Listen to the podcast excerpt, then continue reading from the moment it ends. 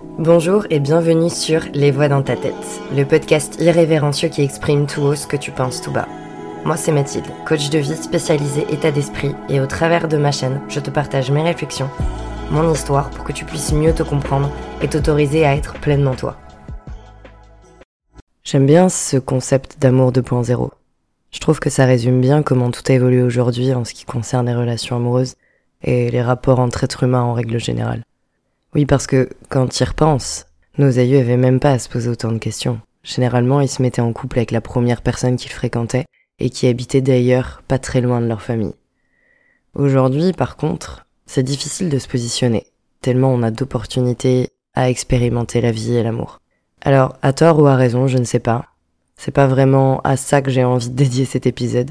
Mais je pense que si aujourd'hui on a autant de possibilités, c'est qu'il doit en être ainsi. Et autant en profiter, tu me diras.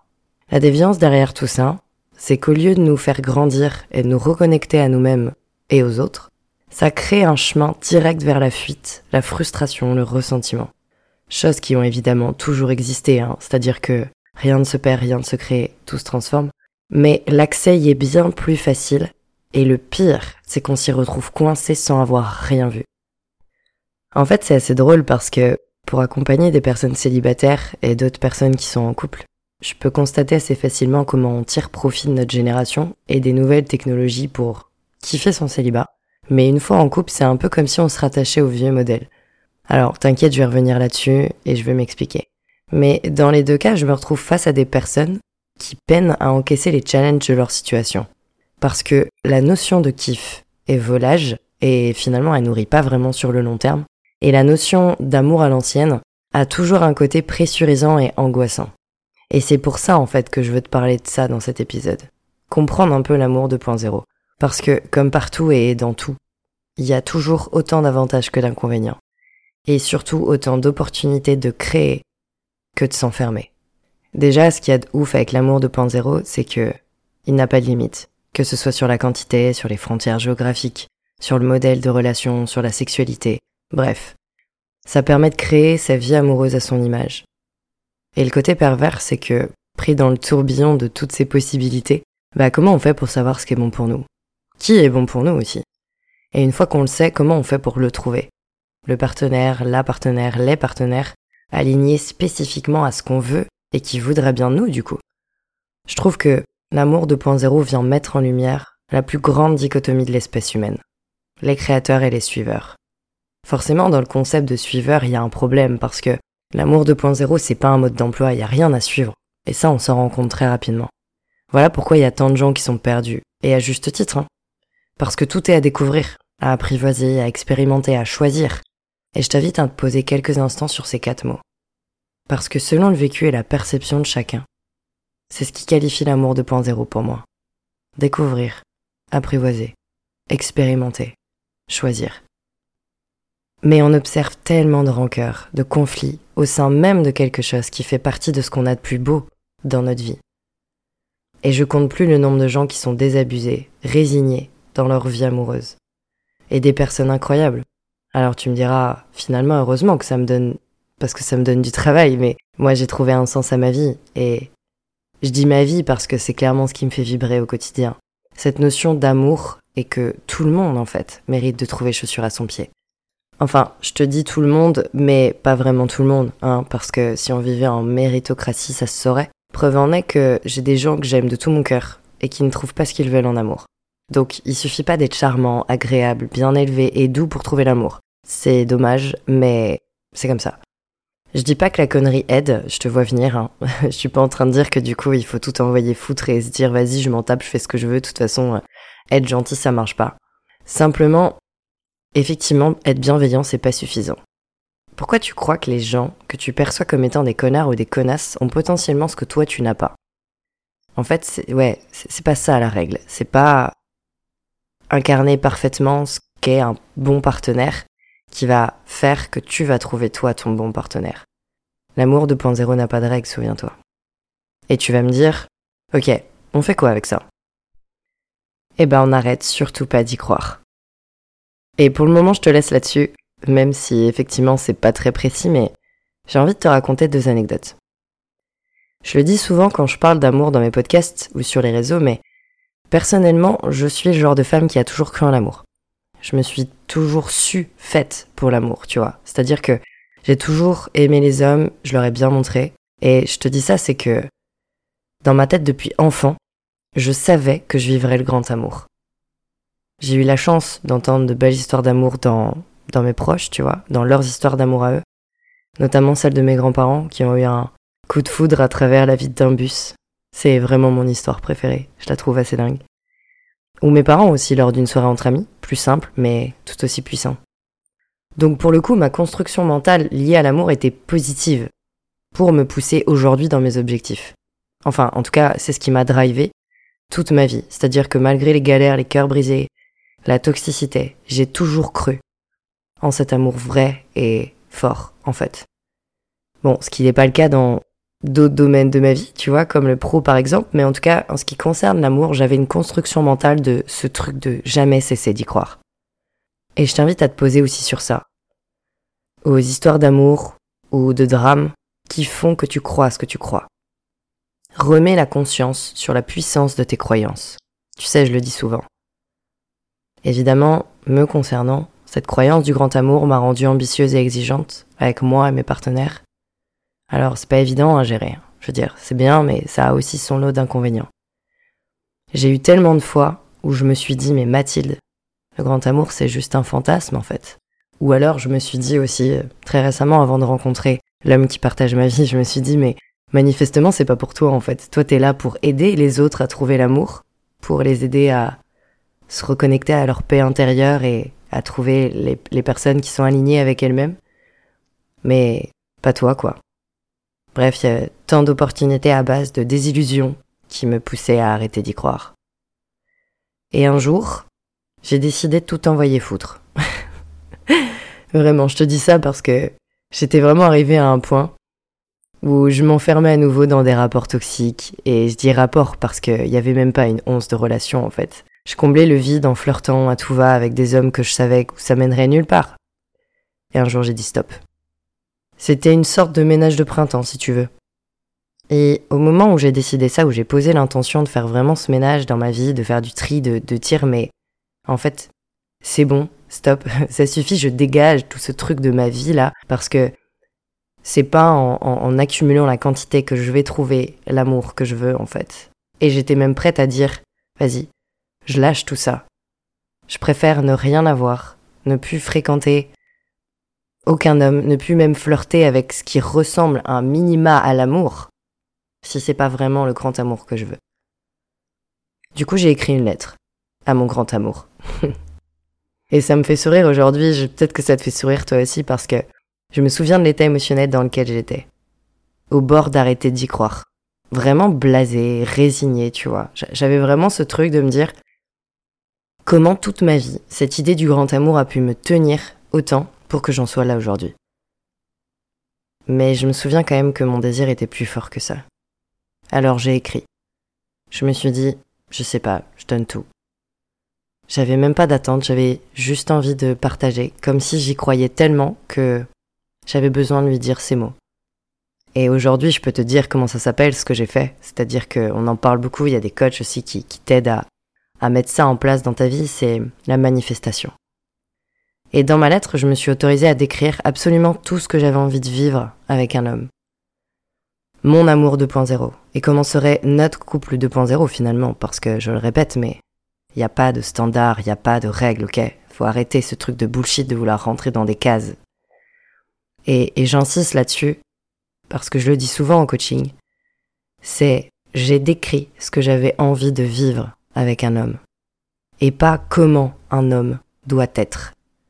Parce que la majorité des gens, on leur dit mais cible ce que tu veux, mais c'est des conneries en fait. En quoi quelqu'un de drôle, en, quoi quelqu'un qui gagne tant par mois, en quoi quelqu'un qui va être comme ci, comme ça, ça va vraiment être ça qui va construire l'amour. On est des êtres humains, c'est-à-dire qu'en permanence on évolue. Et petit rappel aussi développement personnel, mais on a tous les traits de caractère en nous, c'est-à-dire que quelqu'un qui sur le papier va être patient, va peut-être avoir d'autres domaines de sa vie où il sera impatient parce que ça va l'énerver, parce qu'il va moins aimer faire ça, etc. Donc finalement, c'est encore une fois entretenir le fantasme que un type de personne est fait pour nous. Il faut toujours se focaliser sur soi. Qu'est-ce que j'ai envie de vivre? Qu'est-ce que j'ai envie de ressentir? Parce que ça, ça, on peut avoir un accès à ça. Ça, c'est vraiment authentique. Ça, ça vient de toi, ça vient de ton âme, ça vient de tes tripes, tu vois. Et bref, je fais ma lettre. Et je l'avais oublié en plus. C'est-à-dire que je suis retombée dessus il y a quelques mois. Et je l'ai, je l'ai encore, hein, je l'ai gardée. Je pense que je la partagerai peut-être sur les réseaux. Et en la lisant, je me suis aperçue qu'aujourd'hui, je vivais ce que j'ai écrit dans mon couple. Et je l'ai partagé du coup à mon homme et j'ai fait waouh, c'est hyper puissant. Alors oui, c'est un délire, mais c'est le plus grand secret de la réussite. Ne jamais cesser d'y croire. Et quand je dis réussite, encore une fois, il ne s'agit pas de d'atteindre de plus haut niveau, c'est-à-dire qu'aujourd'hui, je ne prétends pas que ma relation est parfaite, je ne prétends pas que je sais mieux que n'importe qui. Mais aujourd'hui, dans ma perception, j'ai la chance de partager une relation qu'on a construite du coup à deux et qui nous épanouit, dans laquelle on grandit. Et oui, effectivement, je trouve que j'ai un homme incroyable, mais encore une fois, ça c'est subjectif et je pense qu'on est tous capables de le ressentir. Mais la relation qu'on construit, dans laquelle on s'épanouit, dans laquelle on grandit, ça c'est puissant. Et moi, c'est effectivement ma réussite amoureuse parce que je sais que même si aujourd'hui, demain, après-demain, ça vient à s'arrêter, je sais comment faire pour reconstruire ça. Et ça c'est puissant en fait. C'est comme quelqu'un qui va te parler d'un business. Bien sûr qu'il y a plein de facteurs qu'on maîtrise pas et, l'amour peut s'arrêter du jour au lendemain. Enfin, euh, l'amour avec quelqu'un, je veux dire. Mais l'amour avec un grand A, il s'arrête pas. Du moment où tu sais comment le cultiver, tu peux aller le chercher. Et c'est pour ça que je te dis, ne cesse jamais d'y croire, malgré tout ce que t'as vécu. Et du coup, forcément, on va rester dans le thèse, antithèse, synthèse. Je vais te parler d'une deuxième anecdote. Donc qui sera mon antithèse, forcément. Je discutais avec un homme ces, ces derniers jours, enfin du coup ça doit remonter à, un peu plus d'une semaine. Et comme souvent, il me raconte un petit peu ce qui se passe dans sa vie amoureuse.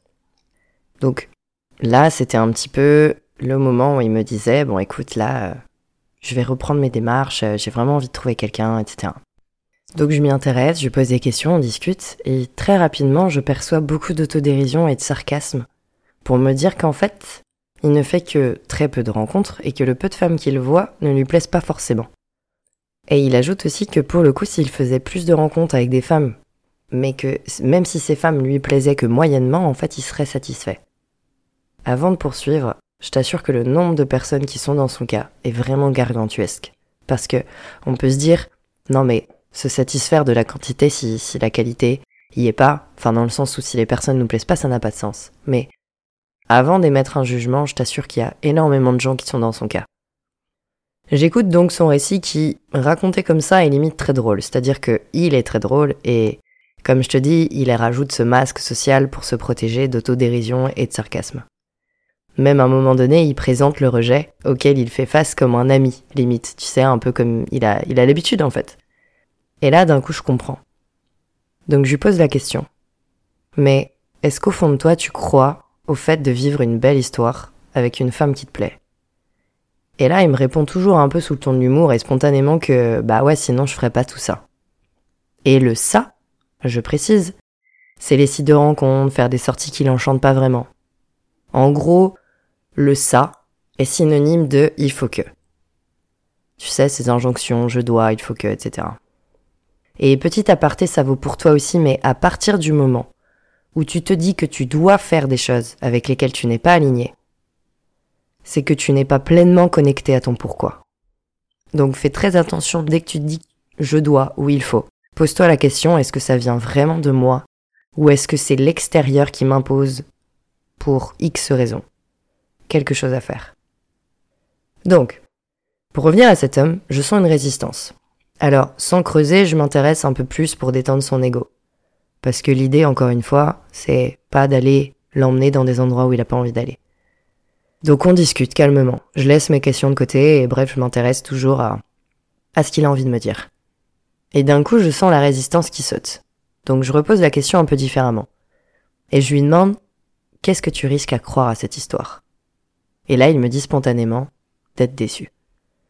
Et je lui réponds, ok. Et pour le moment, niveau déception, t'es comment? Alors du coup, il rit nerveusement, comprenant où je voulais en venir. Et en fait, ce qui se passe, c'est qu'il crée déjà ce qu'il craint. Et indirectement, il se confronte dans ce qu'il croit. C'est-à-dire que il a envie de cette relation, mais au fond de lui, son désir est bloqué par cette croyance que ça ne peut pas lui arriver. D'où sa situation.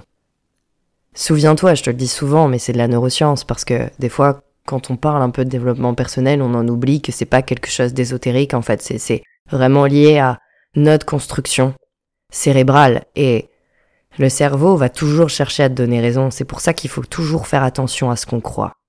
Et du moment où c'est même une infime voix, un écho, mais que tu n'écoutes pas dans ta tête, qui te dit que c'est pas pour toi, c'est important de comprendre, d'écouter ce qu'il y a derrière. Parce qu'encore, avoir cette voix-là, c'est pas grave. Encore une fois, tu vois, je te disais, moi, je l'ai eu. On en a tous des voix comme ça dans certains domaines de notre vie qui peuvent nous pousser à ne pas obtenir ce qu'on veut. Mais l'important, c'est juste de les écouter. Et là, en face de moi, j'avais un homme qui n'était pas en mesure d'accéder à cette voie-là. Et qui, du coup, s'auto-sabote dans les relations. Et c'est ça qui est triste, c'est que ils sont nombreux, encore une fois. Ils, elles, parce qu'en fait, c'est pas une question de, de sexe, hein, encore une fois, les hommes et les femmes vivent les mêmes choses, mais les ressentent pas de la même façon. Mais au final, moi je trouve ça trop triste. Parce que l'amour 2.0 montre que tout le monde peut trouver l'amour, puisqu'en fait il n'y a pas de cadre défini, pas de règles, à part celles qu'on lui donne, hein, évidemment. Et tu peux me donner les arguments que tu veux. Aujourd'hui, on peut aimer qui on veut, de la façon qu'on veut. Alors évidemment, t'as toujours des exceptions. Il y a des familles, des religions, des cultures qui rendent ça compliqué. Mais restons d'un point de vue global et en tout cas à notre échelle de vie et nous avec notre culture occidentale. Ce que je veux dire, c'est que deviens créateur de ton amour 2.0 et ne cesse jamais d'y croire. Et ça vaut pour les gens qui sont en couple, ça vaut pour les gens qui sont célibataires, ça vaut pour les gens qui flirtent à droite à gauche, qui enchaînent les relations, ça vaut pour les gens qui ne veulent plus entendre parler d'amour. C'est du moment où tu te résignes, c'est terminé. C'est la raison pour laquelle quand je parle de mon métier, les gens me disent Waouh, mais tu dois avoir des gens sacrément désespérés. Et moi, souvent, je leur réponds non. J'ai que des gens ambitieux. Parce que les gens désespérés, déjà, j'aime pas ce mot, parce que l'espoir, déjà, avoir de l'espoir, c'est avoir de l'attente, et donc, c'est pas forcément bon non plus. Pour moi, les gens désespérés, c'est même pas péjoratif, mais, mais j'aime pas ça parce que les gens qui parlent des gens désespérés, eux, dans leur perception, c'est quelque chose de mauvais, et j'aime pas ça. Mais en tout cas, dans la mienne, les gens désespérés, c'est des gens qui ont cessé d'y croire. Ou plutôt qui refusent d'y croire. Qui se sont résignés, en fait. Et moi, je peux pas aider les gens qui n'y croient plus. Moi, je n'aide que les gens qui y croient encore. Tu vois, qui, ont ce truc qui vibre à l'intérieur d'eux et qui se disent si, si, c'est encore fait pour moi, c'est juste que là, je sais plus. Là, je, baisse les armes, je, je sais pas en fait. J'ai besoin d'aide, j'ai besoin de clés, j'ai besoin de tips. Et c'est là où moi j'interviens. Moi, j'accompagne en fait ceux qui veulent passer le step supérieur en amour. J'aime bien faire le parallèle entre, tu sais, par exemple, les gens qui vont dans les salles de muscu classiques. Et qui, parce qu'ils ont des objectifs de perte de poids, juste de bouger, l'aspect santé, bref. Objectif, prendre soin de soi, ok. Ils vont dans une salle, typiquement euh, Basic Fit pour pas les citer. Euh, bon, bah voilà, tu fais ton training, avec un peu de chance, tu sais un peu, tu maîtrises, t'as les connaissances, tu sais un peu euh, les muscles, comment faire pour atteindre tes objectifs, auquel cas tu peux te faire des, des maison, tu, tu, voilà, tu peux arriver à cibler un peu plus et à atteindre tes objectifs. Sinon, bah, tu fais un peu ce que tu peux, tu, tu fais un peu comme ça, au feeling, tu fais ta séance. Mais bon, t'es content parce que t'as participé à atteindre ton objectif. Et après, il y a les autres personnes qui vont avoir envie de se dire, ok, moi je veux vraiment être sûr d'atteindre mes objectifs, je veux pas tergiverser, je sais que je veux y aller. Et je suis prêt à investir les fonds financiers, je suis prêt à investir du temps, et je suis prêt à investir de l'énergie pour les atteindre, quitte à ce que ce soit difficile.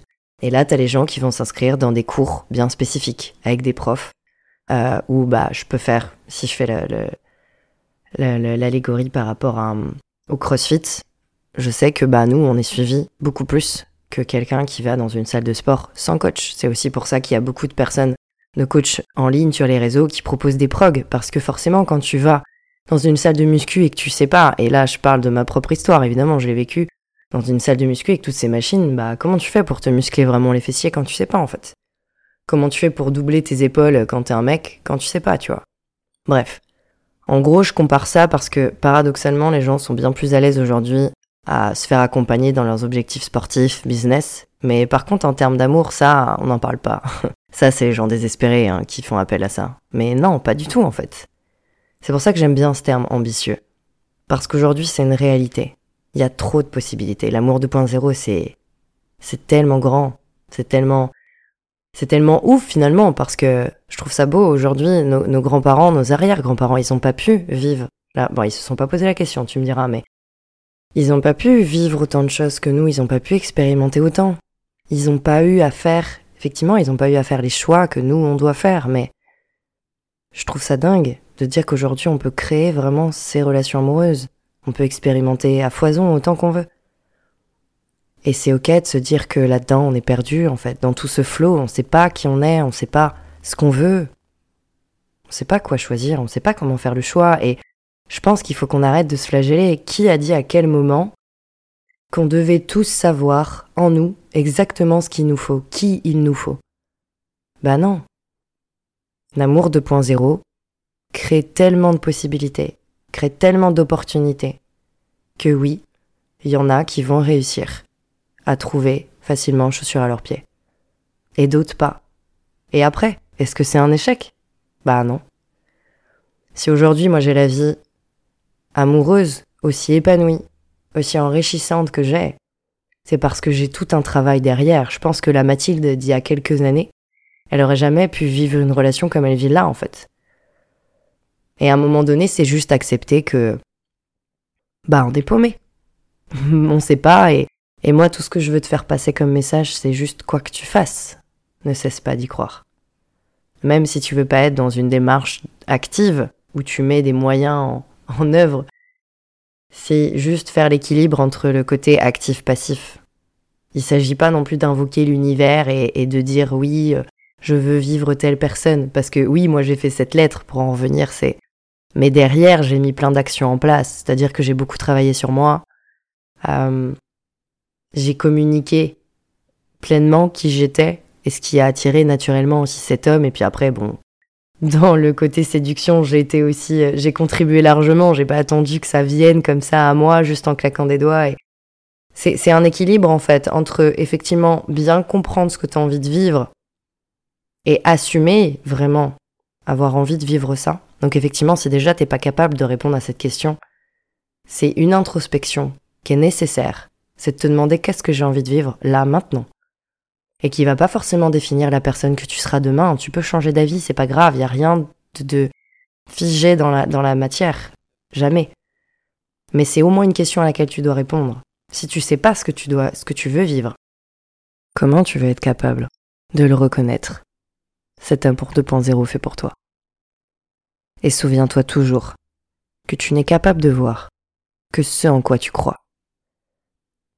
Et je terminerai cet épisode par une comparaison, parce que je l'adore finalement, et d'ailleurs c'est mon mec qui l'a trouvé. C'est un peu comme comparer l'amour à la course. C'est-à-dire que courir en fractionné va te donner plus d'intensité immédiate, et plus d'opportunités de lâcher, tu vois, de te reposer alors que courir un marathon va te demander plus de rigueur, de discipline, de détermination, et du coup pas d'opportunité de t'échapper. Mais par contre, à l'arrivée, tu seras plus la même personne qu'au départ. Alors maintenant, c'est à toi de voir comment tu veux vivre ton amour 2.0. En fractionné ou en marathon. Si cet épisode t'a plu, n'hésite pas à partager autour de toi et à me mettre 5 étoiles. En attendant, prends soin de toi surtout.